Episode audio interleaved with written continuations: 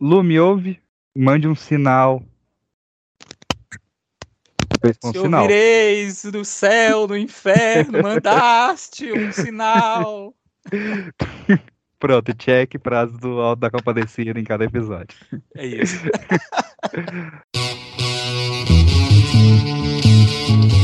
Você está ouvindo o Pipocast, o podcast que é um estouro. Uma coisa que a gente aprendeu aqui com as mitologias é que falar dos deuses é bom, mas bom mesmo é falar do povo influenciado por esses deuses. Então eu separei aqui também três mitinhos sobre a vida mais mundana desse antigo Egito. E eu quero começar sabendo como é que foi a história dos sete atores. Eu também quero. Pelo jeito, Tem mais alguém que quer? É uma votação? Levanta a mão quem quer saber. Eu quero também, já são três. Ah, É contar, a gente agradece. atores é de atuação, né? Que, fa que faz alguma Não, coisa, né? Não, é do. É de, de artista. Nós vamos já descobrir com vocês, Lu.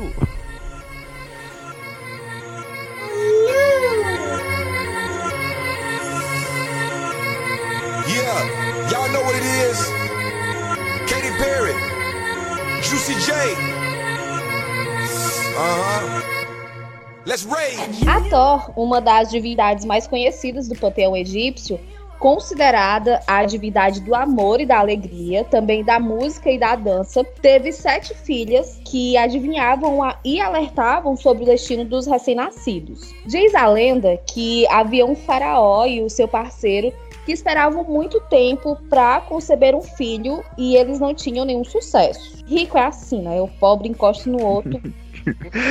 Isso é. É um... Se você quer saber se você vai ser rico ou pobre, teste sua fertilidade.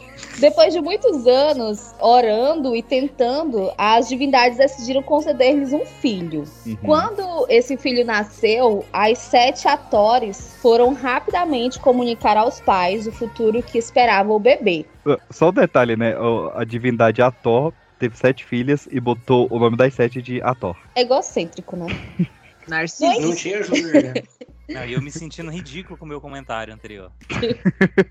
Atorió. No entanto, eles previram que a criança morreria durante a juventude nas mãos de um animal terrível, um cachorro, um crocodilo ou uma cobra. Para tentar evitar esse fim, o faraó construiu um palácio remoto para manter o filho em segurança durante todo o crescimento. É algo semelhante a uma prisão.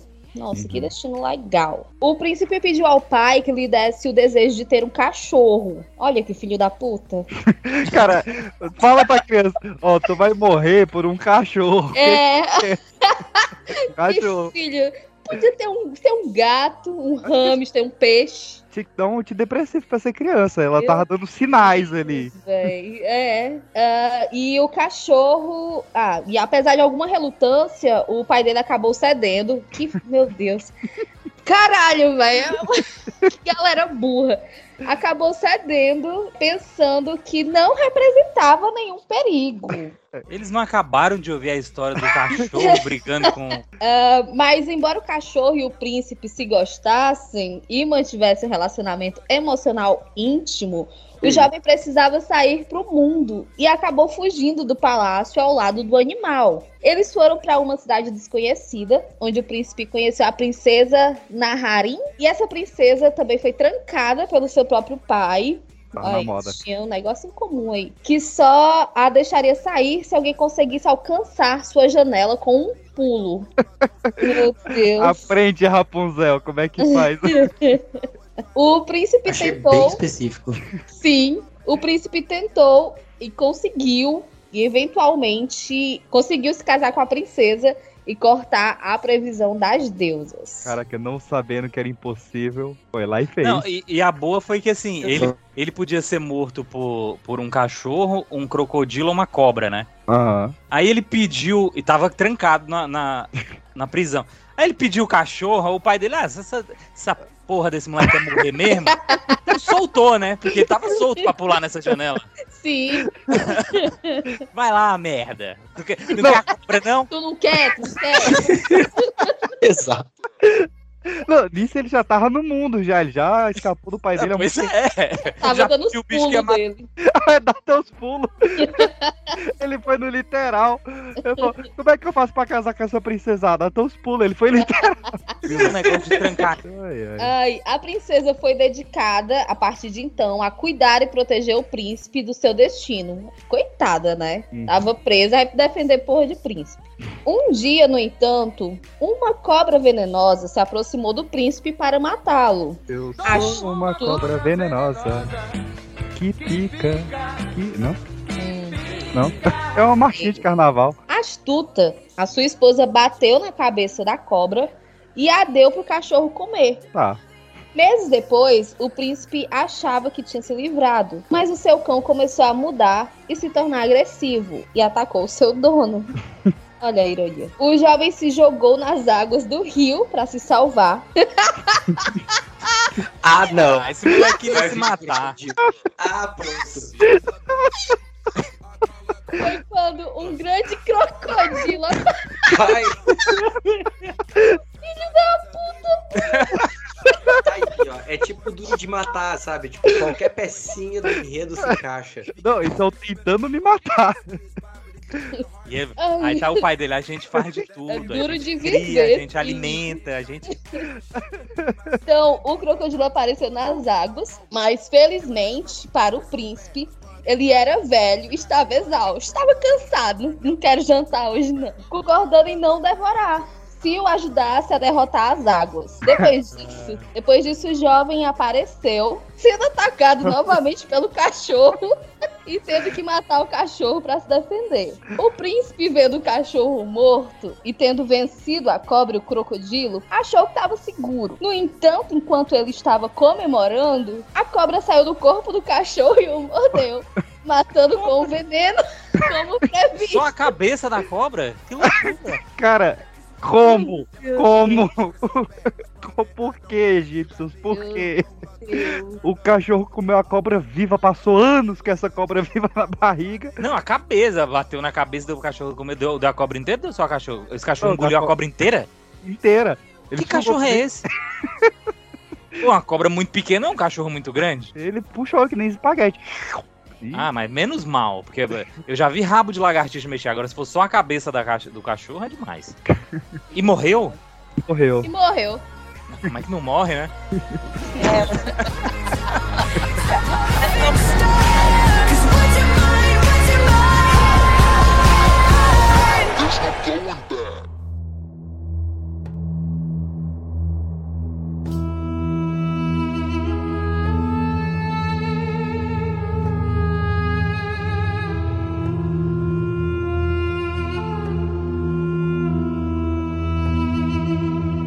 Agora, ainda nos egípcios, vamos saber como é que foi a história do camponês eloquente. Existem também algumas lendas e histórias que nos falam do ponto de vista não das divindades e dos faraós, mas das pessoas chatas e camponesas. Uma delas é a história do camponês eloquente, uma história que surgiu nos dias do começo do Reino do Meio. Ah, diz a lenda que havia um fazendeiro pobre, honesto e trabalhador que vivia com sua família no oásis de sal. O agricultor disse que precisava viajar com frequência para vender produtos diferentes. E, em uma de suas viagens ao mercado, um tenente da região o avisa que ele deveria passar por sua propriedade. Enquanto os dois discutem, os animais que transportavam as mercadorias comeram a comida da terra do tenente. Hum. Assim, o militar usa isso como argumento para guardar os animais e as mercadorias do camponês. Diante disso, o camponês caputo, claro, e foi à cidade de o quê? Heliópolis. Uhum. O traficante? Não, para falar com o faraó, Rense. É isso? É, deve ser. É isso. Movimentado Heliópolis, né? É, então, eu fiquei pensando, eu falei, não, mas estava lá no Antigo Egito já? Antigamente, antigamente era bem frequentado. Já é- já tinha fluxo nessa época? Já. Tinha o fluxo, as lojinhas, máquina de cartão e tal, não era essa tecnologia toda, não, acho que era mais Tinha- rudimentar. sabe o que, que tinha lá? Muito camelô. Camelô. Nossa! Egito. E, ah, ah, E tinha muito esquema de pirâmide também. Ah, não, peixe. Espera aí. Ah, oh, oh, oh, meteu. Obrigado, boa noite, galera. ele meteu o cara de proibido no meio do meu conto. pô. Vai, pô, segue o velório aí. Lá em Heliópolis, o fazendeiro explicou o que aconteceu e protestou vigorosamente e com grande eloquência contra a corrupção demonstrada pelo tenente. A maneira de se expressar sobre isso chamou a atenção do faraó, estendendo o caso excessivamente sobre as desculpas de obter a máxima informação possível, mas seu real interesse era na sua oratória. Alguém Por se apaixonou. Eu também achei. O farol ficou enrolando a gigamento. Fala É. mais, fala mais um pouquinho. Tem cara que tem gente que gosta de palestrinha, né? Aquele povo fica Blá blá blá. Por fim, o faraó decidiu fazer justiça, devolvendo as posses ao camponês e também fazendo o tenente como escravo de sua fazenda. Olha aí, essa tem um final feliz. Essa tem o final. Gostei. né? E daí no fim ele provavelmente levou o camponês pro seu quarto também, né? Opa. Não, com certeza o camponês ficou devendo aí. Ficou devendo um ou dois favores. É, aí sim eu falei faraó. Talvez foi daí que veio essa música do Eu no cu de faraó, né? Com certeza.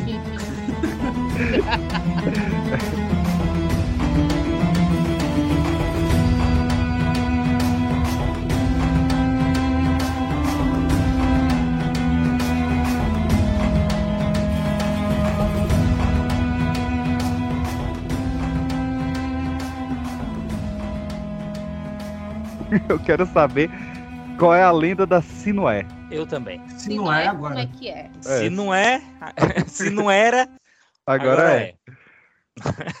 A mesma bobagem.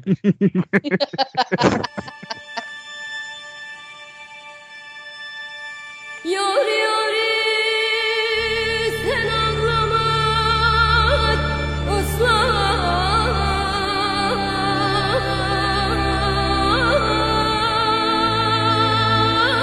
faraó Amenhet Aham. tem s- 14 letras e 8 M's. Isso. O cara deu um tapa no De propósito. Voltou, travou. Qual era o nome do faraó? Vou mentir, falar que era outro. O, O melhor faraó- é que fez de propósito. Ele deu o que é difícil pro Anderson falar só pra ele inventar palavras novas. Muito engraçado, viu? pô? o faraó Amenhet foi morto por uma conspiração de seus servidores. Se foi engraçado porque você não fez ha, ha, ha. O deus. Ha. Eu vou, eu vou, no final eu vou rir de, de todas, Peixes. Pode Aham, obrigado. Porque no final é mais engraçado. Para não aplaudir tudo devagarzinho. Sim, Seu primogênito e provavelmente sucessor, ausente por estar no exército quando sua morte ocorreu, teve mensageiros enviados em sua busca. Um dos homens de confiança do faraó era Sinoé, que não conhecia a trama que acabou com a vida de seu senhor até que até ouvir um, um dos mensageiros contar a causa das mortes é, a um dos filhos do faraó. Assustado e acreditando que, apesar de não ter feito nada, seria acusado de cúmplice, ele tomou a decisão de fugir e deixar o país. Se não é, velho. Como é que. Eu tô aqui em casa e eu não tenho medo de ser, de ser acusado de nada, Senhor. Ele viu os mensageiros vindo pra contar que o cara morreu. Ele falou: Ih, vamos chamar de cúmplice, vou dar no pé. É. tá. Se não é, tinha culpa do cartório. Uhum. Sinoé deixou o país e foi para o deserto, onde passou dias perdendo sua energia a ponto de desmaiar. Quando acordou, viu-se cercado de beduínos que cuidavam dele. O rei deles ofereceu-se para ficar, para ficar e depois explicar sua situação. O rei ofereceu-lhe a mão de sua filha, com quem Sinoé se casou e teve filhos, além de terras. Sinoé, Sinoé, tu, tu matou o rei fugiu para casar com a mulher lá. Abusou da mulher. Muito sortudo, né? Ele desmaiar no deserto É porque provavelmente e foi aí casar com a princesa, do nada. quem, quem vence conta a história e conta do É. jeito que quer. É assim que é a regra do mundo. É assim que é a regra do mundo, perfeito. É, ele alcançou grande riqueza e fama, também alcançando o posto de general e até estrelando um conflito com um dos melhores guerreiros da, re- da região que o desafiou. Conseguindo derrotá-lo graça- graças à sua grande astúcia. Foi ele que escreveu isso aí, pô. Não, e, e ele, bom guerreiro, né? Matador. Por que, que o pessoal ia desconfiar que ele tinha matado alguém lá em cima, né? E por que, que ele tava trabalhando de orelha, pô? O cara, nossa, ele era tão bom. É, se ele podia ser um general, né? No entanto, à, medi à medida que crescia, Sinoé ansiava cada vez mais pelo Egito, rezando frequentemente para voltar e morrer lá. Mas vai ter ficado, senão. Só pegar um Uber, pô. É. Uber de camelo e volta, pô. Em seu país natal, Sessostres Você quer? É o nome do lugar. Sesostres I, ou Sesostres I, filho mais velho do faraó assassinado, reinou por vários anos de duras lutas com seus irmãos para obter e manter o poder. O novo faraó foi informado da situação do ex-homem de confiança de seu pai e o chamou para sua presença, indicando que ele poderia voltar e que sabia da sua inocência. Culpado. Foi tão- foi é tão longe. volta. Foi tão longe, se não é pra cair nessa. Esse Feliz. tá vacilando. E depois de distribuir sua- é, a sua propriedade entre os filhos, olha, ele já, ele já fez o inventário. Ué, tá certo, pô. Tá certo. É Melhor que ficar, melhor que ficar deixando os filhos se guerrear entre si. Já, já prepara o inventário, ó. A colina, a colina de cima é sua, a colina de baixo do outro. E se não é, retornou ao Egito para ser recebido pelo faraó, que o tornou seu conselheiro e entregou-lhe uma casa digna de um príncipe, além de uma sepultura entre os membros da família real. Que é uma honra, né? A- Na verdade, as pirâmides são, são sepulturas. Sim. Sinué passou o resto da vida em a seu serviço, sendo capaz de cumprir seu desejo de morrer em seu país natal e com grande honra. Esperava mais. Cara, eu, eu. Qual a moral dessa história? É, que, É que o crime compensa. o crime compensa, justamente. Namorar E não de vez moral. em quando você matar um monarquista também vai bem. Aí eu já concordo. Aí, aí tem, que, É. tem que falar que essa, essa aí foi boa mesmo. É, é, tem mas- que- é assim que tinha que ser. que claro que esse cara matou o rei, né? Ele era o conselheiro e, pô, vão me acusar? Não é possível. Ele era o conselheiro e não tava sabendo que o rei morreu. Que conselheiro é esse? Pois é, ele viu os mensageiros vindo isso aí, os mensageiros estão vendo que, que mataram o rei. Como é que tu Depois sabe? de- eu, e eu aconselhei o rei não falar com ele. Falou, por que que? É, e o filho do rei tava. O filho do, do faraó, né? Tava na, na guerra. Então ele já viu esse, essa história longe de casa. Cara, eu acho que isso é um papinho desse aí. Não, é. Que papinho. Não, ele meteu-lhe um papo. Que papinho não, que papiro.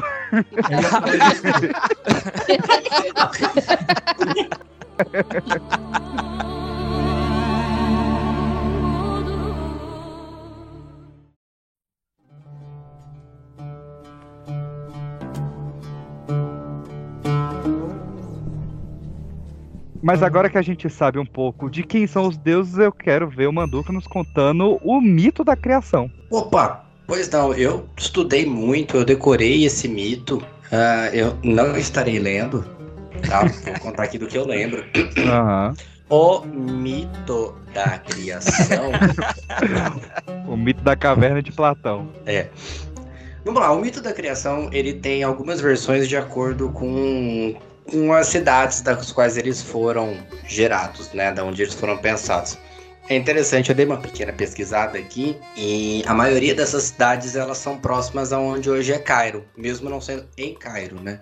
Uhum. Se você pegar o mapa egípcio, também é interessante como, claro, né? É, a civilização, por assim dizer, ela vai circundando o Nilo. Então, tem uma grande massa de terra, o Egito e a civilização, assim, tipo, as cidades, a massa urbana, ela é reta, né? Ela vai com é uma faixa só. Uhum. E todas foram capitais. E todas foram capitais. Isso, isso é bem interessante, É. né? E que é uma coisa meio que aconteceu na, na Grécia, né? Então vamos falar aí de Salvador, Rio de Janeiro e Brasília. E, e Sim. vem de um tempo que. Vem de um tempo que o ser humano era inteligente, né? Que valorizava ali a água. Sim, A água e os bichos. Mas faz tempo. Se bem que a gente tá valorizando capivara agora, né? Ou não. Ou não. essa coisa da capivara é estranha. E qual que é o deus capivara egípcio mesmo? Caraca, se tiver, é muito bom. Tem que ter. É o Luiz Melo? Não sei. Né, É né? o, é o capibara, capibara, capibara, capibara. Já cruzaram com esse, com esse meme? É impossível esquecer a porra Já. dessa música. né? Eu não. Eu não cruzei com esse meme, graças a Deus. Já tive vários rios disso. Já fui presenteado. Vários rios, inclusive o Nilo. Isso, que é aí que Nossa. estávamos.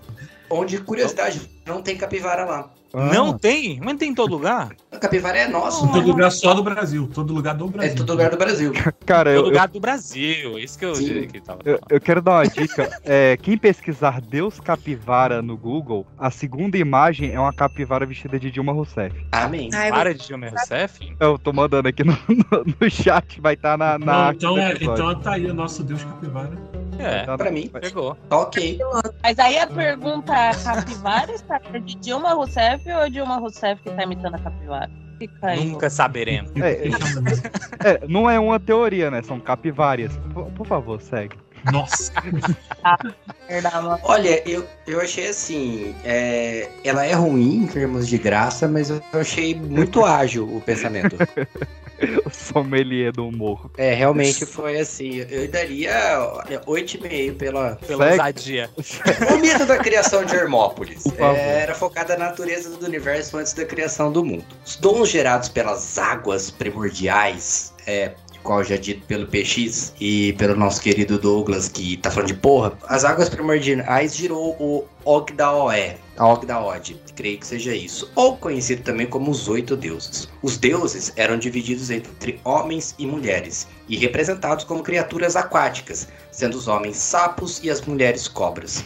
Quando eles se misturaram, é, tem uma pequena inversão aí que a gente faz com perereca e cobra, né? Você tem que... Pois é. Eu ia É. perguntar, que aconteceu aí? Mas é a cobra que engole a perereca, na verdade. Faz muito mais... É, sei lá. É, verdade. Ok. Mas quando o sapo se mistura com a perereca, causa a elevação, sim, é fato.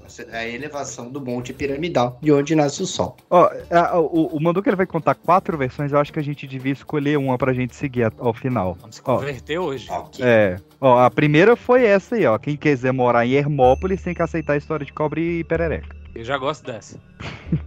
Então vamos lá, vamos para Heliópolis. É, Heliópolis ela foi fundada no final de 1960 pelo Instituto de Aposentadoria e Pensões Industriais. Aí eu acho que eu achei Heliópolis errada. Eu já fui nessa É, Heliópolis. Heliópolis é de São Paulo, essa aí, né? Eu já fui nessa É, a Heliópolis. maior favela do Bom, Eu- quando eu fui, eu fui lá, eu tava meio, meio alto já, né? E aí eu liguei pro, pro Caio e falei, ó, se eu sumir, eu tô na favela de Heliópolis. Aí ele me respondeu do outro lado, o que que você tá fazendo numa fazenda de helicóptero? Eu falei, ah, eu acho que a ligação tá meio ruim. é, Você já não ia, se você some Quem lá, você já não ia ser do achado. E ainda numa fase... E ainda ele escutando bem desse jeito. PX falou que tava na favela, na favela, na, na fazenda, na fazenda. É, ele tava numa fazenda que tinha um helicóptero, eu não entendi nada. Bom, vamos lá. E Heliópolis seguiu o texto das pirâmides. Nele, diz que o Oceano Caótico Num foi o primeiro a ser. E dele surgiu uma montanha chamada Bem Bem. No caso aqui é Bem 2, tá? Porque são dois bem. Se fosse Bem mais, poderia chegar até Bem 10. E aí seria o Deus que ele quisesse ser no panteão. E quando ele cresce, né, ele virou o Big Ben. Meu É, porque ele cresce. Sim. Da sombra da montanha apareceu uma garça real chamada Benu. Porque tem dois N, entendeu? Então, Benu. Que pousou na montanha e gritou e gerou um som. Que o som todo mundo sabe que é. Ela foi e gritou: Eu falei faraó. E a terra em si respondeu: E faraó. Dentro dessa montanha surgiu o nosso famigerado peixe, o atum. E depois. Ra, que se fundiu para virar, atenção para a máxima criativa, Ra-Atum. É difícil de atum rar, né? É difícil de atum Ra. Bem bolado, bem bolado. Eu tinha escrito essa piada aqui pra fazer nessa hora. Nossa, peraí. Aí já tem trocadilho engatilhado já. cara. Eu só queria deixar claro meu, meu respeito com, com a mitologia antes de continuar, porque a gente sabe que assim, é mitologia é tudo que não é religião, né? Mitologia é a religião dos outros. Sim, mitologia é a religião dos outros. Mas como eu falei, é, eu trataria com esse mesmo respeito qualquer religião cristã, então eu tô me permitindo fazer. Bom, continuando. Um novo deus, o que é difícil de aturar, cuspiu seus filhos e vomitou suas filhas. Eu vi uma preferência aqui, vocês repararam também. Um pouquinho. É. Porque ou era cobra, outro era sa... Ah, não, já tô confundindo. Mas um foi cuspido, o outro escarrado, enfim. Mas sem querer que surgissem novos deuses, pediu para seus filhos separarem seus netos por gênero, para evitar relações. Shu, que era o pai do céu e da terra, se colocou entre eles, se tornando o vento. Olha que bonito. Eu achei bonito. Mas Tote, é, eu achei bonito. Mas Tote desafiou seus tios e venceu, permitindo que No Geb quê? e Nut No se truco? encontrassem por cinco dias ao ano. E assim se deram Osíris, Isis, Sete e Neftis. Aonde que ele desafiou esses deuses? Em, em que? Gamão? É só na. Antes era só na palavra, bicho. Já bastava. Só quem Falava for. assim, eu te desafio. Aí Duvido, é o a dó. porrada já alumbrava. Aí o outro ah, duvido pra não ter ouvido. Aí, aí estourava. Já era. Ó, já foram duas versões, vão escolhendo sua preferência aí. Essa é bonita, mas tem muita sacanagem, Mandu. É, eu também tendo a concordar também. Mas a, a sacanagem é uma coisa bonita, né, gente? Tem que aceitar o sexo como ele é. A versão da Memphis, que todo mundo sabe o que que é Memphis, e a versão ruim da Tajima, que já é uma guitarra ruim. Então. Não comprei Memphis, ela tem um designer bonito, mas a hora que você pluga, meu Deus. É, Esse comentário foi pra umas quatro pessoas. Duas. Isso aqui é audiência selecionada. A versão da Memphis para a criação era centrada em Ptah, tendo ele criado o mundo por ser um artesão. Faz todo sentido. Aham. Essa versão, diferentemente das outras, mostra uma criação intelectual pela mente de um deus. Deus aqui com letra minúscula. As ideias desenvolvidas no coração de Ptah, abre parênteses, que os egípcios acreditavam ser onde os pensamentos aconteciam. Isso é muito bonito, hein? Deixa claro. É. Fechando parênteses, foram revelados quando ele usou a linguagem para dar-lhes o nome. Ao falar tais nomes, Ptah deu, deu vida aos deuses e todas as coisas. A criação, segundo Memphis, coexistia com a de Heliópolis, já que o pensamento e a fala criativas de Ptah eram tidas como as causadoras da existência de Atum. Tudo gira em torno do atum. Sim. Riquíssimo em ômega 3. É bom pra memória. Mas voltando no Bem Bem, Hum. do, do Big Bang, é, o Atum tá muito relacionado também, né, com, com a explosão do Big Bang. Hum. Isso. Então, uma relação quase científica aí. Não do relógio, tá? Aquele lá ainda Ah. não explodiu. A gente tem um Big Bang, um Big Bang aqui em Brasília, né? que Fica em Taguatinga, que é um- uma torre de relógio. E ele teve, cara, um negócio muito impressionante na época que eu trabalhava lá. Eu trabalhava na praça onde fica o relógio. É, Peixes, que mais profissões são desenvolvidas ali? Né? é porque é, lá realmente tem muitas pessoas da vida. Mas Hum. eu, eu entregava folheto pra microlins na época. Eu vendia curso de, de informática. E aí, um, um dia caiu um raio. Vocês podem pesquisar, tem matéria séria sobre isso. Caiu um raio nesse relógio da Praça do Relógio e ele começou a andar pra trás. Eita. Volta. Você presenciou o, o, o Marty McFly chegando. Foi. É isso. E ele ficou um Eu tempo achei muito interessante, cara, que, que o cara fez quase um. O trabalho dele é quase um trabalho humanitário, né? Ele oferecia curso de microlis para mulheres da vida. Isso. Pra bichinha se especializar, sair dessa. Eu achei É, bonito. É, E não, bo- faz sentido. E bonito também é a criação de. Como é que é? Já, Tinha alguma coisa com Ben Stiller, não lembro agora. É, é Memphis, mas enfim. Por fim, tem a versão de Tebas. Uhum. que dizia que Amon não era um membro de, do Ogdaé, mas também era uma força secreta por trás de todas as coisas, existindo além do céu, e o ser mais profundo que o submundo. Pra vocês terem noção, a força que é isso é a mesma força que leva o Caetano a cantar. Por isso, essa força. É, você sente. Ou como é que é? Você sente a mão quando você vê o menino correndo, ou quando você vê a mulher preparando outra pessoa, enfim. O mito É. tebano conectava o ato criado com o Diamon com o som de um ganso. Aí deu uma quebrada. É, que quebrou a estagnação das águas primordiais, fazendo com que o Kitoé existisse. Hum. Uhum. Amon foi separado do mundo, e sua verdadeira natureza era ocultada até mesmo dos outros deuses. Como ele era a fonte da criação, todos os deuses, incluídos os outros deuses criadores, eram, de fato, meros aspectos de Amon. Amon acabou tornando-se um deus supremo do panteão egípcio por conta dessa crença. Me lembrou É. um pouquinho da criação de Tolkien, sim, aquele rolê dos Valar e tal. É, total. O, o Amon, ele tornou o Egito quase monoteísta uma época ali. É, E, é- e essa coisa de todos os deuses serem espectros, serem parte do outro, é uma coisa meio spinosiana, né? De tudo ser o mesmo módulo, ou módulo de uma Uhum. coisa só. É e a primeira também tem a coisa de da vida sair da água, é interessante, né? Porque é tão Sim. antigo. É. Qual, qual criação? Eu, eu gostei da, da- das cobras e sapo. É, eu, eu vou voltar nessa por conta que a vida saiu da água e eu, e eu acredito nisso, né? Pelo amor de Deus. Eu gostei, eu gostei da de Tebas. Eu, É. eu acredito nisso, pelo amor de Deus. Eu acredito em Darwin, graças a Deus.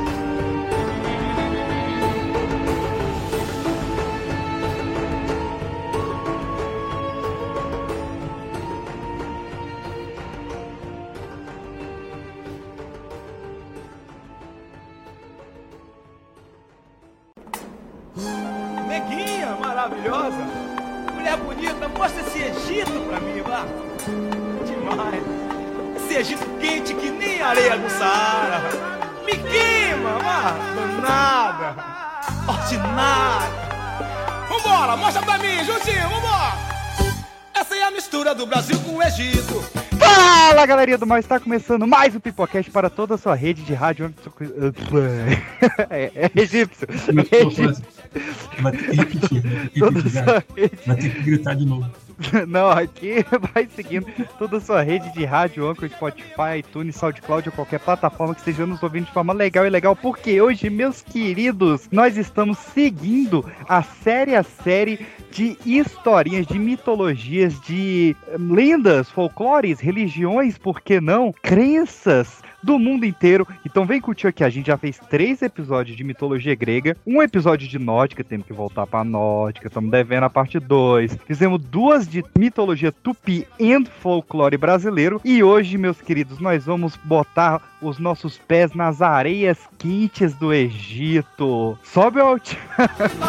Calipa tá de olho no decote dela, tá de olho no biquinho do peitinho dela, tá de olho na marquinha da calcinha dela, tá de olho no balanço das cadeiras dela. Ralando, comigo! Para falar de mitologia egípcia, hoje estou aqui com o Alessandro. Fala galera, eu sou o Wallace Anderson e hoje eu tô mais perdido do que Moisés, que demorou 40 anos pra atravessar 200 quilômetros.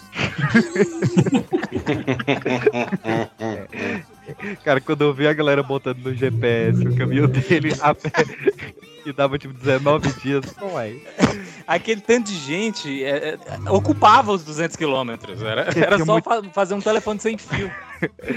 Não, mas verdade quem já foi, quem já viajou em excursão sabe o quanto que as tia fica atrapalhando, assim, fica querendo ver coisa. Imagina pra legal, ficar parando parar. nas tantas de lojinha que tem Eles mundo. demoraram muito no Graal. É isso. Isso. É, é isso aí. É, tiveram que fazer financiamento pra pagar, né? Ainda na minha bancada estamos aqui com Pandemônio. Fala galerinha, aqui é a Pan e aproveitando que o Anderson falou de Moisés, eu queria saber quem foi que brigou com o cara pra ele estar enviando as pragas do Egito tudo de volta aqui pra minha vida. Tá parecendo que o episódio de hoje é bíblico. Não é bíblico, tá? Apesar de ser uma mitologia. E também estamos aqui com outra convidada recorrente do Pipocast, que é a Maria Vitória. Oi, pessoal, quem fala é Maria Vitória e essa é a mistura do Brasil com o Egito. Eu Tem tava que ter esperando. Eu tava esperando que ia puxar o culpado de Washington.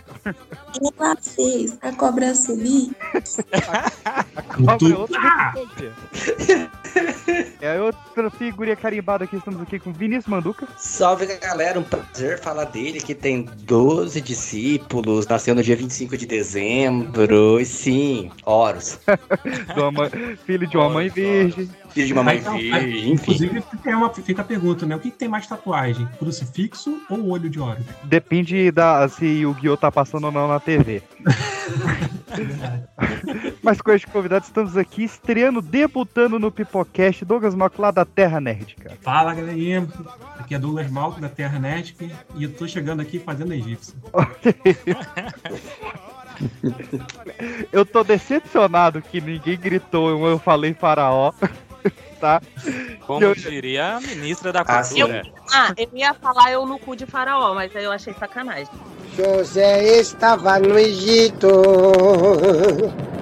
mas ele não estava só.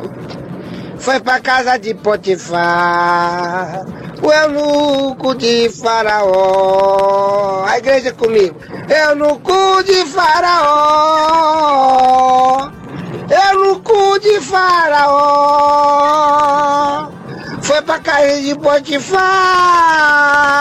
Eunuco de faraó.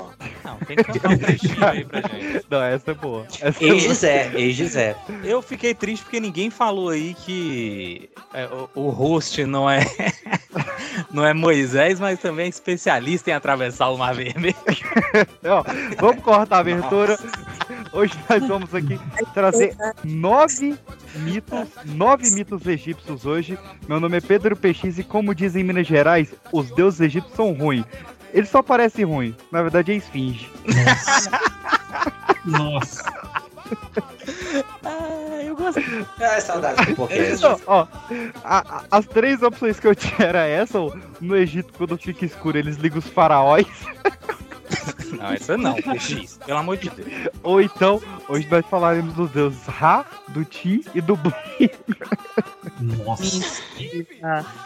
Eu já, eu já achei que você ia falar que o, o pai de Horus tem cinco filhas, o Ra, Ré, Ri, Ró e Horus. É boa essa também.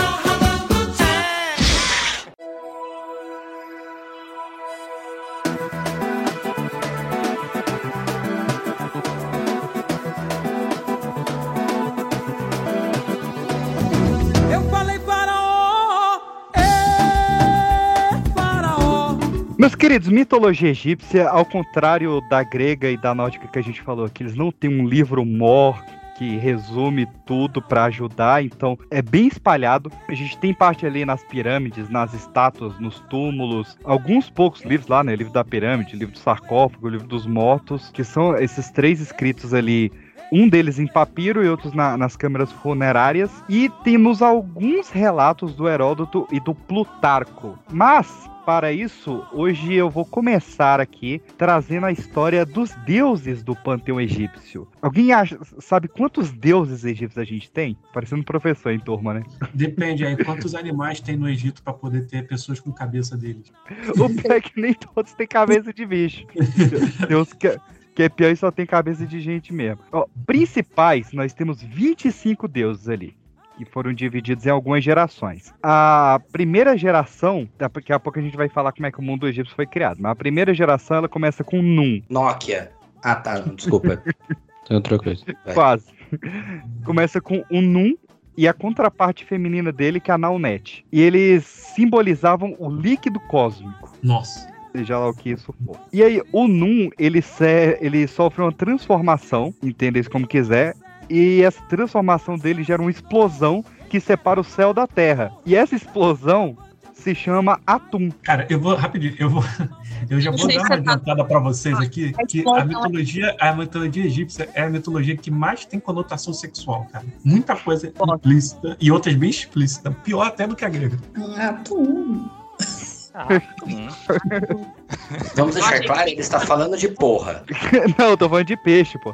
Não, De peixe. O, o que é o Atum peixe que cai do último andar até o primeiro. É, exatamente. A atum- criação do, da explosão do atum, ela tinha uma palavra que era Ru e a alma que era K. Eles não estavam muito criativos no Já, nome, né? já me perdi, já. É, tinha o Num Uma sílaba só, né?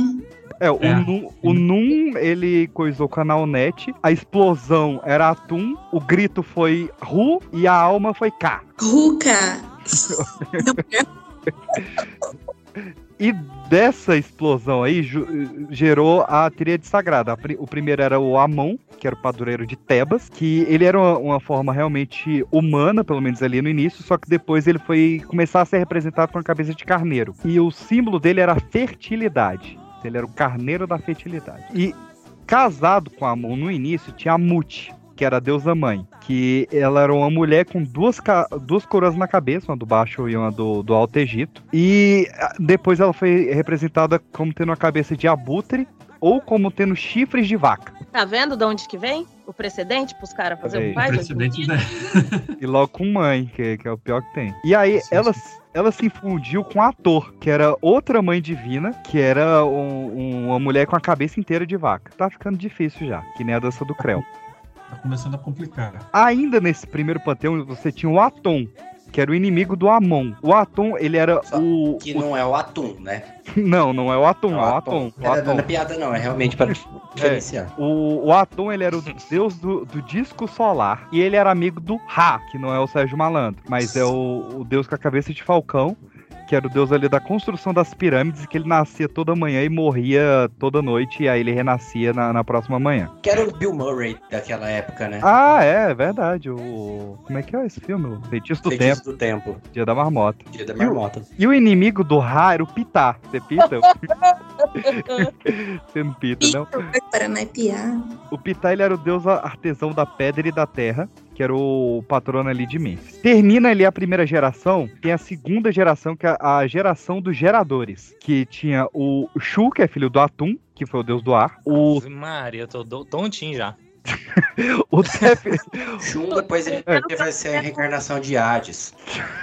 É isso aí, é Ó, ó, o, o Atum, o Atum era a explosão, e ele teve dois filhos. Um filho era o Ar, que era o Tefnut, e outro era a Geb, que era a deusa da umidade, que eu acho muito bom, cara. A deusa da umidade, não tem em Brasília. Tinha que, é, tinha que começar a cultuar essa deusa em Brasília, viu? E aí, esses dois filhos do Atum, o Shun e a Tefnut, tiveram um filho, que foi a Nut, que é a, a deusa do céu. Aí, beleza. Beleza, sim, naquelas, né? E os Parece que eu tô lendo livros do Tolkien, velho. É, é Tolkien Não, total. vamos ser sinceros, só aqui ele já falou mais de 25 deuses já. Já. E aí, esses filhos do- dos incestos ali, eles geraram os neteros da primeira geração, que aí é a galera famosa. Que agora a gente vem na, na primeira classe ali do, dos famosão. Que o É bem Geb. parecido com a mitologia grega, né? A hora que É. vem a parte que a gente conhece é três deuses ali do cu do, da mitologia. É, depois que passa os titãs, que passa. O, o pessoal vê os famosão. É. Que o Geb e a Nut, que era o céu e a terra, eles falaram: ó. Não é mais pra ter filho, filho de dois irmãos. Então vamos separar o céu e a terra pra eles não ter mais filho. Mas fizeram bem bolado ali, eles conseguiram ter três filhos. Que foi o Osíris, que é o primeiro faraó. A Isis, que é a deusa do amor, da maternidade, da fertilidade, da magia e da natureza. A gente vê que foi meio desigual essa divisão, né? O Osíris, Osíris é só o primeiro faraó. é, e a, a Isis tem, tem sete cargos. E o Sete, que era o cabeça de cachorro com a cauda bifurcada. E ele era o deus da tempestade, do caos e da violência. Você já vê que ele é bem gente boa, né? E, então, basicamente era isso. Só o Sete era o único que, que tinha cabeça de bicho. O resto tinha cabeça de ser humano mesmo. E os três são irmãos. E os três são irmãos e um pega o outro direto. E aí, dessa galera, teve a última geração, que são os Neteros da segunda geração, onde teve o Horus, que é o da, da cabeça de Falcão, que é o filho do Osíris com a Isis. Depois teve a Ator, que era a esposa do Osíris, que é a, a deusa da festa, do vinho, da alegria e a protetora dos amantes. Que é a dica aí, pra quem quiser um novo deus pra rezar. Afrodite. Tinha o Anubis, que era uma cabeça de chacal, que era o filho do Osíris com a Neftis. E ele acabou sendo o, o deus dos mortos, o primeiro embalsamador. Ele foi o primeiro cara que fez uma múmia. A gente vai- já vai descobrir de quem é que ele fez essa múmia aí. Brandon Fraser. Exatamente, muito bom. Roberto Carlos. Tinha a Anuket, que era a deusa da fertilidade e da água. O Basquete é com K e T mudo, Ah, que é? era também deus da fertilidade. Já é o terceiro deus da fertilidade, viu? Faz sentido, Ah, ficar já- certo bola no sexto, né? É, foi bem específico. Da fertilidade e do parto. O Socar, que era o, o deus funerário. E o Sekhmet, que era o filho de, de Ra e também era o, o aspecto destrutivo do sol. Ou seja, o Ra, ele era o sol da manhã, que era o sol que faz bem. E o Sekhmet era o sol da tarde, que é o sol que faz mal. E aí teve o, o casal que foi o Tote, que tinha a cabeça de Ibis, com a Mate, que tinha a cabeça, Cabeça- de chacal. De I- Ibis é um pássaro. Ah, achei que era goteiro. é do hotel. Hotel.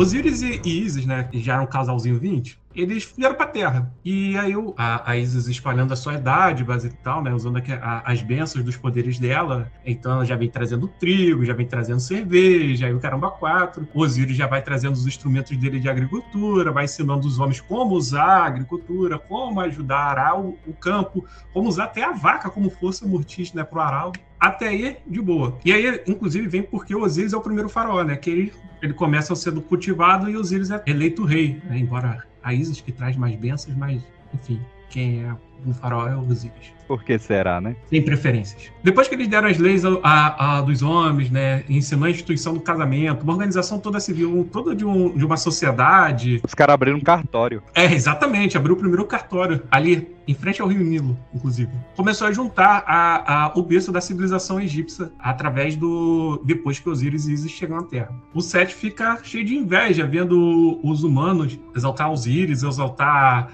a Isis. E ele então. No reino dos céus, ele tenta dar um golpe, eh, tenta pegar o trono de Osíris. É, lembrando que os três eram irmão, né? Não, era irmão, mas aí é, é a mesma coisa que né, depois que os avós morrem, né? Os tios caem tudo na porrada pra pegar a- o terreno, né? É assim que funciona. É, só que os e Isis não era na porrada que eles estavam caindo, não. Muito pela inveja, pelos ciúmes, inclusive a inveja e os ciúmes é, é a marca registrada do Sete, né? Ele parece que é não só o deus da- do caos, deveria ser só da inveja mesmo. Porque tudo por dele é sempre envolvido com inveja. Tá? É por isso que, que quando criança pronta a gente fala que eles estão pintando o set. Exatamente. Olha Exato. aí, ó.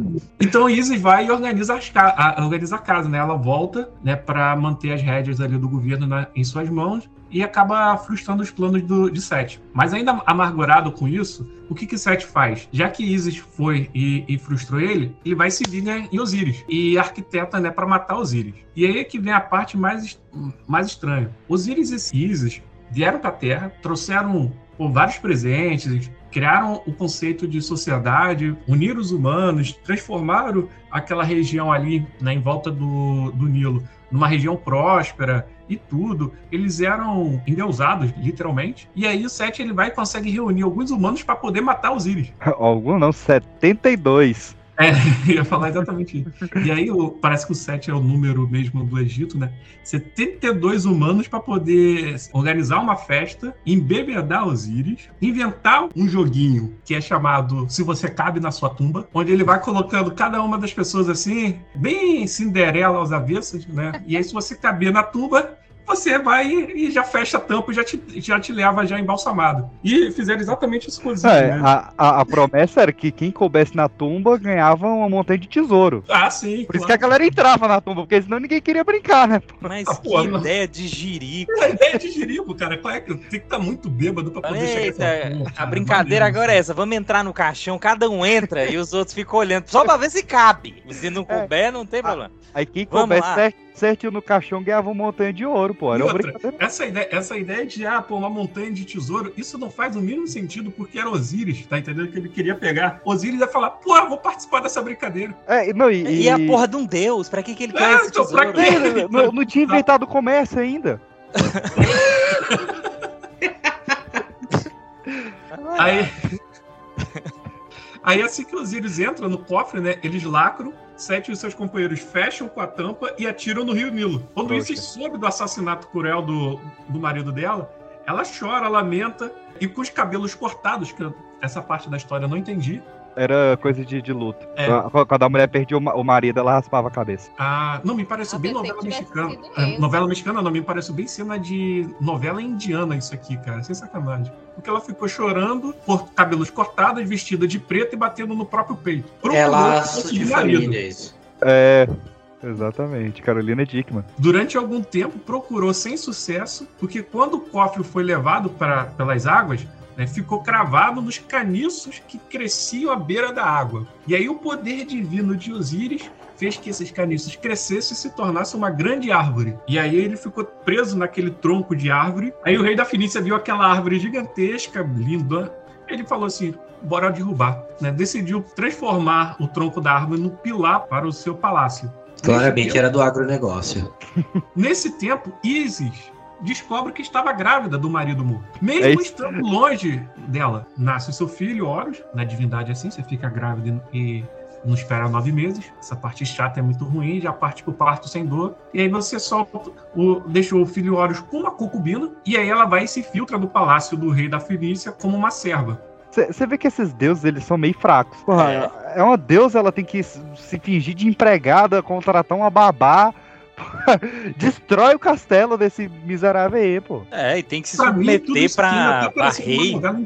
E aí ela resgata o marido dela, se esconde na mata, enquanto ia buscar o Horus, para em sim eles fugirem. Pra você ver como é que eles são realmente fracos, né? Porque nada aqui faz sentido como uma ação de um deus, mas beleza. Mas peraí, ele foi eu- eu tava vivo ainda? Eu tava. Tava meio desacordado. É, tava meio desacordado. Aí, pra você ver como é que. Ele é tinha vida tomado de um deus- três como é que a vida de um Lexotan e deus- acordou no terceiro dia. Ó, pra você é- Saca! Pra você ver como é que a vida de um deus ainda passa por umas pindaíbas. Porque Osíris ainda foi encontrado por um porco, e esse porco preto pegou o corpo de Osíris e levou até Sete.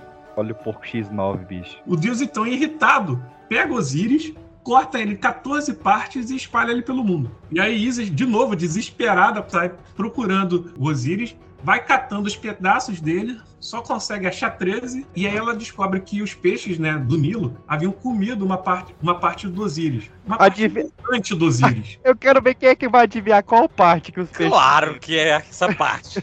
O dedo Como é que pé. pesca? Como é que pesca? Perdeu a piroca divina. Né? A piroca divina que era capaz até de fazer filho depois de morto. Meu irmão, tu imagina o papo desse peixe no Natal, velho. Tu não acredita o que, que eu comi hoje. Comiu uma minhoquinha grande pra caralho. Tava até relu- reluzente. E a Isis tentou substituir a piroca divina por uma réplica de madeira.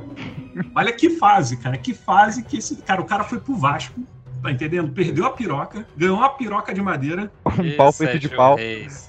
Ele tem- Aí, Ele tinha o aí pau você feito de pensa, aí você pensa, não, não tem como ficar pior, mas tem. Ele tenta renascer no touro Ares. Ou seja, o cara era um deus e ele tenta renascer no touro. No touro bandido da época. Esse não foi o ápice da carreira dele. Não foi. E assim ele foi designado a viver no submundo e se tornar o Deus morto. Aí ele fica lá com, com Anubis, né? Medindo o coração dos outros pra ver se vai entrar ou não. Quer dizer, Cara. na verdade, pra saber se vai ter alma destruída ou vai viver imortalmente. Cara, como é que. Sério. O cara foi trabalhar na logística do, do. Exatamente, ele E preparado ajudante. um almoxarifado. Ajudante, Eu, caralho. eu sei que o cristianismo tem uns vacilos, mas eu acho muito difícil você respeitar um deus que, É, é, que os peixes Dá comeram mole. não. Deus calvo, Deus castrado. Não, Ah, e esse que entrou no caixão. Pra que ele entrou no caixão? Pra ganhar uma montanha de, de, de tesouro. de moeda que ele não ia trocar em canto nenhum. Não, um irmão dele que era invejoso, que já tinha a treta, né? Uhum. Arrumou uma festa com 72 pessoas que ele não conhecia e ele achou uma boa ideia entrar no caixão. Aí o pessoal fala da geração TikTok, né? Que faz desafio. É, Caraca, é verdade, mano.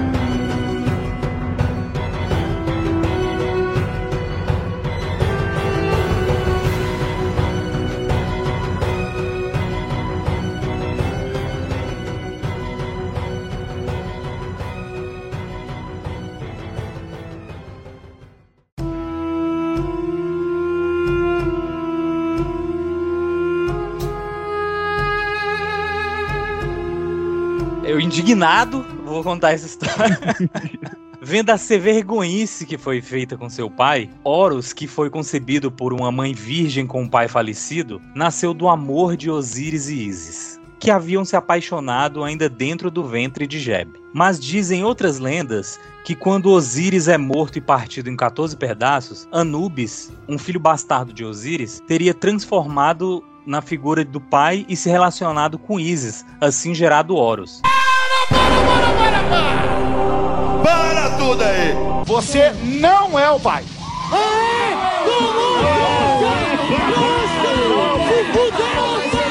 olha aí, o Horus pode não ser. Se, é porque o Horus tinha essa ideia, né? Que a mãe era virgem e o pai tava morto e mesmo assim ele nasceu. Mas parece que não foi bem isso, não. E o Anubis é o que? É um filho é, do Osíris, É, que, ele, a engra... que é bastardo, né? Isso, Então ele a engravidou a madrasta. A madrasta, exatamente. Bagaceira, hein, pessoal? Horus cresceu nutrido pelo ódio contra seu tio Sete. No auge de sua vida, ele juntou um exército gigantesco e partiu para a batalha contra Sete e seus seguidores. Os dois tiveram inúmeras batalhas, que chegaram a dividir o povo entre Alto e Baixo Egito. Tem em São Paulo, né? O, no Rio também tem o. O alto e baixo? Como que é o nome daquela rua que só tem maluquice em São Paulo? Augusta. Augusta, tem a Baixa Augusta, né? que é Tem a Baixa Augusta e a Alta Augusta. Eu, eu nunca É. fui na alta, só na baixa. que eu gosto é da bagaceira. É onde tá a pior parte mesmo. Com Horus, é, com Falcão. Não, vamos lá de novo. Os dois tiveram inúmeras tá batalhas e chegaram a dividir Como queria eu saber, perdi aqui na. tu queria saber o que, que o Ceará fez com eles aí, ó. Era o Falcão metido nessa conversa. Eu cheguei e o Anderson fica nervoso já. Fica com medo de ler. Sabia. Me deu um comichão aqui. Os dois tiveram inúmeras batalhas que chegaram a dividir o povo entre Alto e Baixo Egi- Egito. Com Horus como um falcão e Sete como um cachorro. Mas aí tá muito fácil essa briga, né? Em uma dessas, Sete foi mutilado e Horus teve um olho arrancado por conta dessa batalha. Olha, é brincadeira, mano. Os egípcios associaram o olho ferido com as fases da lua. Porque sim. Quê? É. Horus recuperou um dos olhos. Ué, só tinha perdido um e recuperou um. dois. Caralho, velho, esse roteiro tem muito furo. É. Até aqui é 100%. filme da Marvel já, já tá começando a parecer filme da Marvel isso aí. Horus recuperou um dos olhos e venceu seu tio, unificando o Egito. Ele se tornou um intermediário entre o mundo terreno e espiritual. Ainda assim, ele não consegue ser alguém, né? Ele ainda é um menino de recado. ali. Mediador ainda. Um falcão brigando com um cachorro. Ah. E se o cachorro tá com pincher? Você nunca sabe qual é a raça do cachorro, quão letal Mas- ele é. É o, é o- aí é perigoso. É, no caso do Pincher, sim. Acho que esse seria o pior exemplo pra ser um cachorro não perigoso. Né? É.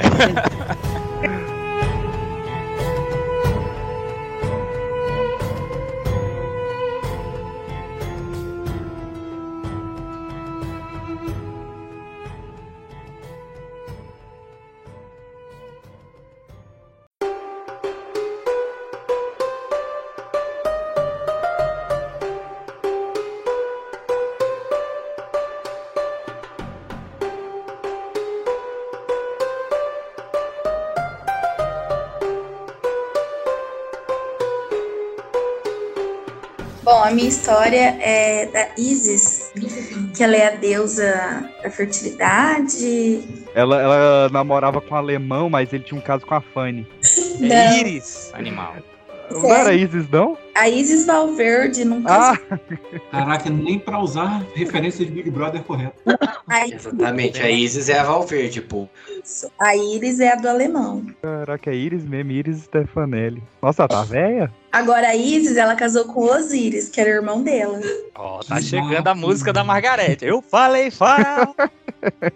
A lenda de Isis e os sete escorpiões. Mesmo com a morte de Osíris, Sete ainda tinha inveja da sua irmã. O Sete era irmã de Isis, irmão de Isis, né? E terem tido um filho, Horus. Por conta disso, Sete capturou e trancou Isis e Horus para prejudicá-los. Vendo a situação, o deus da sabedoria, Tote, decidiu ajudá-los. Ele enviou uma, sua ajuda sete escorpiões chamados Tefen, Befen, Mestade, Matede Petete. Mestefef e Tete.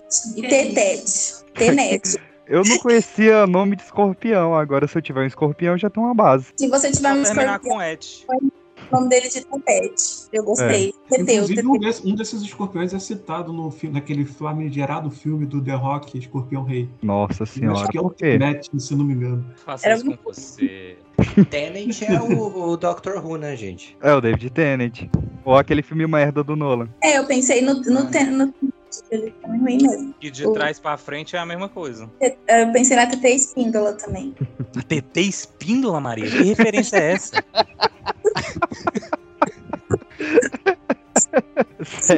Cada vez mais Vai. estreito, né? As referências. Betete, Nastef e Tete a fim de protegê-los. O Tote enviou esses escorpiões para proteger Isis e Horus. Isis e Horus escaparam, seguidos por seus protetores escorpiões, e empreenderam um longo voo até chegarem à cidade de Persui. Eles voaram de quê? De tapete? Então, aí, às vezes, eles são deuses, gente. O poder deles é subliminar. Ah, mas um, um escorpião voando é engraçado demais. Aquele, ele gira o rabinho ali, né? Faz É uma cheio de Deus Corvo, de Deus Falcão, de até Deus, é, é, percevejo deve ter, todo tipo de bicho. Agora, aqui não tá falando se ele tá mais pro escorpião. Deixa eu ver aqui. Ah, pode ter deixado o escorpião pra lá. É, deixa o escorpião. A gente vai descobrir depois do intervalo. Isis e Horus escaparam, seguido por seus, ah, não, eles, seguidos por seus prote- protetores escorpiões, e empreenderam um longo voo. voo. O escorpião foi embaixo, eles foram em cima, né? Até chegar à cidade de Persui. Lá eles encontraram Ursete, uma mulher de boa reputação e grande riqueza, e pediram ajuda e abrigo. No entanto, Ursete, vendo a presença dos sete escorpiões, ficou com medo e fechou a porta na cara da Isis e na cara do Horus. Assim, dá pra julgar uma mulher falta dessa? de educação. Não, pô, a mulher chegou lá com sete escorpião. Voando? Se uma barata voa, eu já fecho a porta, imagina um escorpião. Sete. Sete? O sete que fechou a a porta do sete, como é que é isso? 70 vezes sete. É, que é, é confuso que vocês não estão lendo em hierógrafo, entendeu? Se vocês lerem em hierógrafo, fica mais fácil. Fica, é mais engraçado. E E vamos lá. Aí a Isis e, os, e o Horus estavam exaustos até encontrar uma mulher pobre que, apesar da presença dos escorpiões, ela não ficou com medo do escorpião e recebeu a divindade normal. E buscou ajuda e deu hospitalidade para eles, tá vendo? A rica negou, a pobre ajudou. Recuperados, os escorpiões decidiram se vingar de Ursete, que é a rica lá, por negar sua ajuda a Isis. Durante a noite, os sete uniram seus venenos na cauda de Tefin. Ele entrou na casa da mulher e picou seu filho, causando-lhe grave- gravemente doente por causa do veneno. Ou seja, eles são vingativos. São. Além disso, os escorpiões causaram um incêndio, tacaram fogo em. Meu Deus. Que isso? Esse escorpião tá pior que Como aquele rancoroso. elefante. Eu, eu, eu acho curioso nesse mito que a mulher pobre ela não, não tem nome. A rica se chama o sete, a pobre é a mulher pobre. Mas é uma história de faraós, de reis, PX. Pobre é, É. pobre. Pobre, pobre, exatamente. Eu, eu quero que você me conte aqui em que história de mitologia que pobre tem nome. É o Luciano É. Huck que escreveu a história. É. Só fala que vem cá, pobre, entre. Mas a gente não lembra. Além disso, os escorpiões tacou fogo na casa da Ursete. Ursete, que é a rica, procurou ajuda em total desespero com o estado do seu filho, porque o filho também estava envenenado, né? Mais ainda, mexe na criança. Na criança domina a vida, gente. Não pode mexer com a criança. Graças a Deus. Aí a Ursete, desesperada, foi, pra, foi falar com Isis, que vendo que o garoto não tinha culpa, teve pena da situação de Ursete. E com a ajuda de sua poderosa magia, o céu se abriu e uma chuva caiu, que extinguiu as chamas e então ordenou que o veneno deixasse o corpo da criança. Sai! Como deusa É só mandar?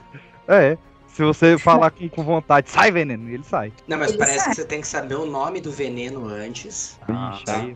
Porque é um exorcismo de veneno isso. Aham. Mas e ela pra sendo ursete, ela sendo ursete, ela era um ursinho carinhoso? Porque aí eles têm aquele poder que sai da barriga, cura também. Vamos lá. Eu me perdi aqui um pouquinho. Depois que ela foi lá, ela jogou, ela jogou chama aqui do céu, né? Lembrando, ela não foi só falou sai, caiu chama do céu, gente. Isis é poderosa. Ela é. Ela não só chupou o veneno e cuspiu, ela foi tchac. Taque chuva. O filho de Ursete, a criança também não tem nome, é o filho da gata, se curou e se recuperou, graças a Isis. Amém. Aleluia. A mulher envergonhada e profundamente agradecida deu sua fortuna à deusa. Ou seja, ela negou ajuda lá no começo, mas no final ela deu todo o seu dinheiro para Isis. É dízimo. É. Mas olha que engraçado como, como o. Mas a pobre que ajudou continuou miserável. Não, mas até aí normal. O rico negar pra ajudar os Então, qual é a moral da história dessa fábula? frios achando que vai ser salvo por causa disso. Até aí, Padrão. tudo bem. A bondade não compensa. É, Eu realmente não sei qual é a moral dessa história. A bondade não compensa. Se você é bom, se você é mal, você vai se fuder de qualquer jeito. Exato, é perfeito. Só favorece rico, é isso que é a moral da história. Não, a moral da história foi que eles fizeram aí o- essa volta toda pra falar que tem que dar o dízimo. Esse é, É. o papo. Esse é o papo. Verdade, Gente, é a história palavra- não tem moral, eles só querem escorpião que voa e sangue. Faz Ah, mega então, é- E que Deus pode fugir, é, fazer chover fogo. Mas a, a Lu tocou no ponto bom. Megazord de escorpião é um negócio maneiro. Ou- Aquela música, bom, xibom, É. xibom, bom, bom. Exatamente a origem dessa música. Eu adorei, é o Egito, é tudo no aqui. Então ela continuou pobre, a, a, a deusa ficou mais rica ainda. E essa é a moral da história, não brinque com os deuses. Amém. E manter seu filho longe dos escorpiões. Ai. Não, e que culpa que a mulher tinha? Ela só fechou a porta quando viu sete escorpiões. Quem não fecharia? Voando, voando. Ué.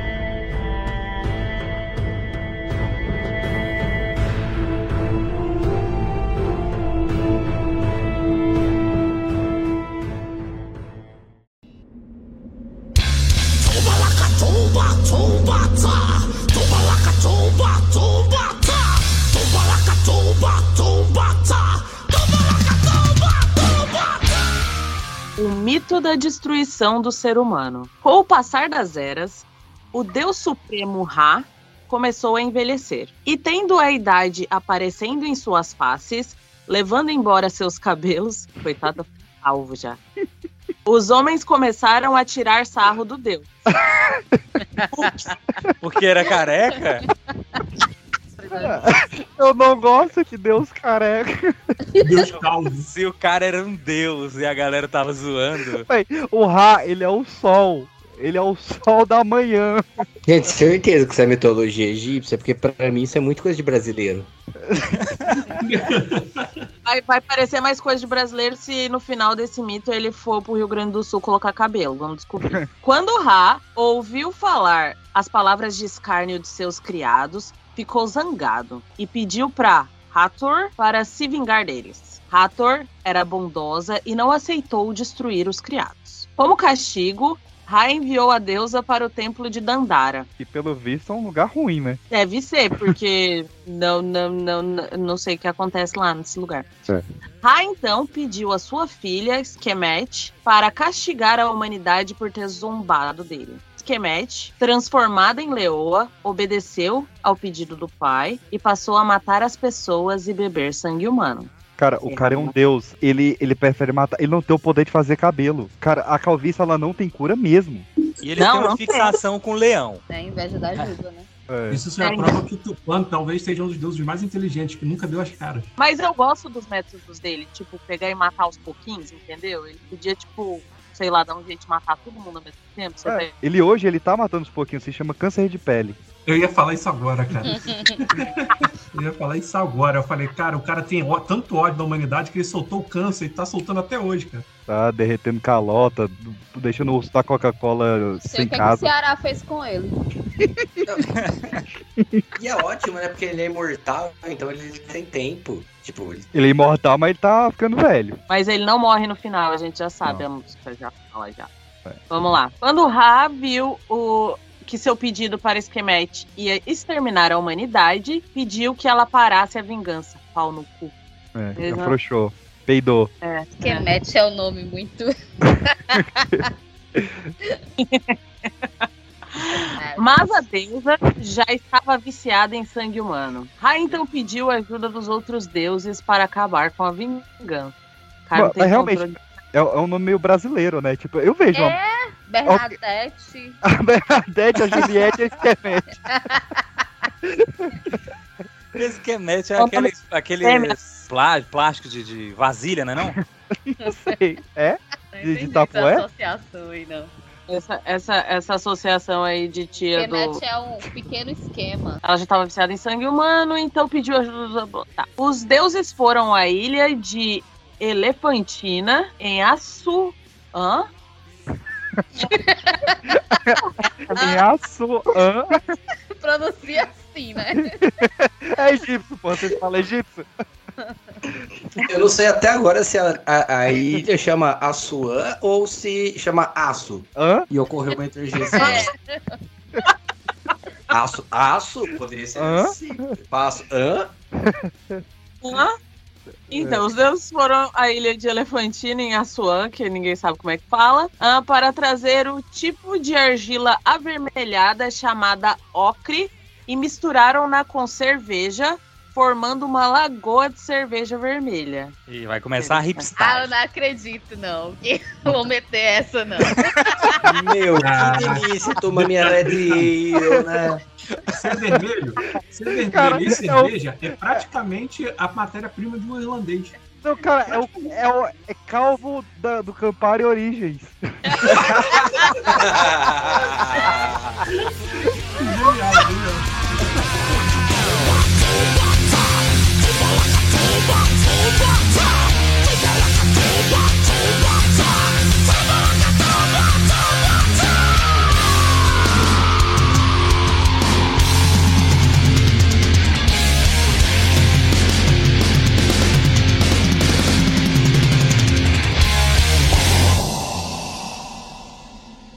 Uma produção Pipoca de Pedra.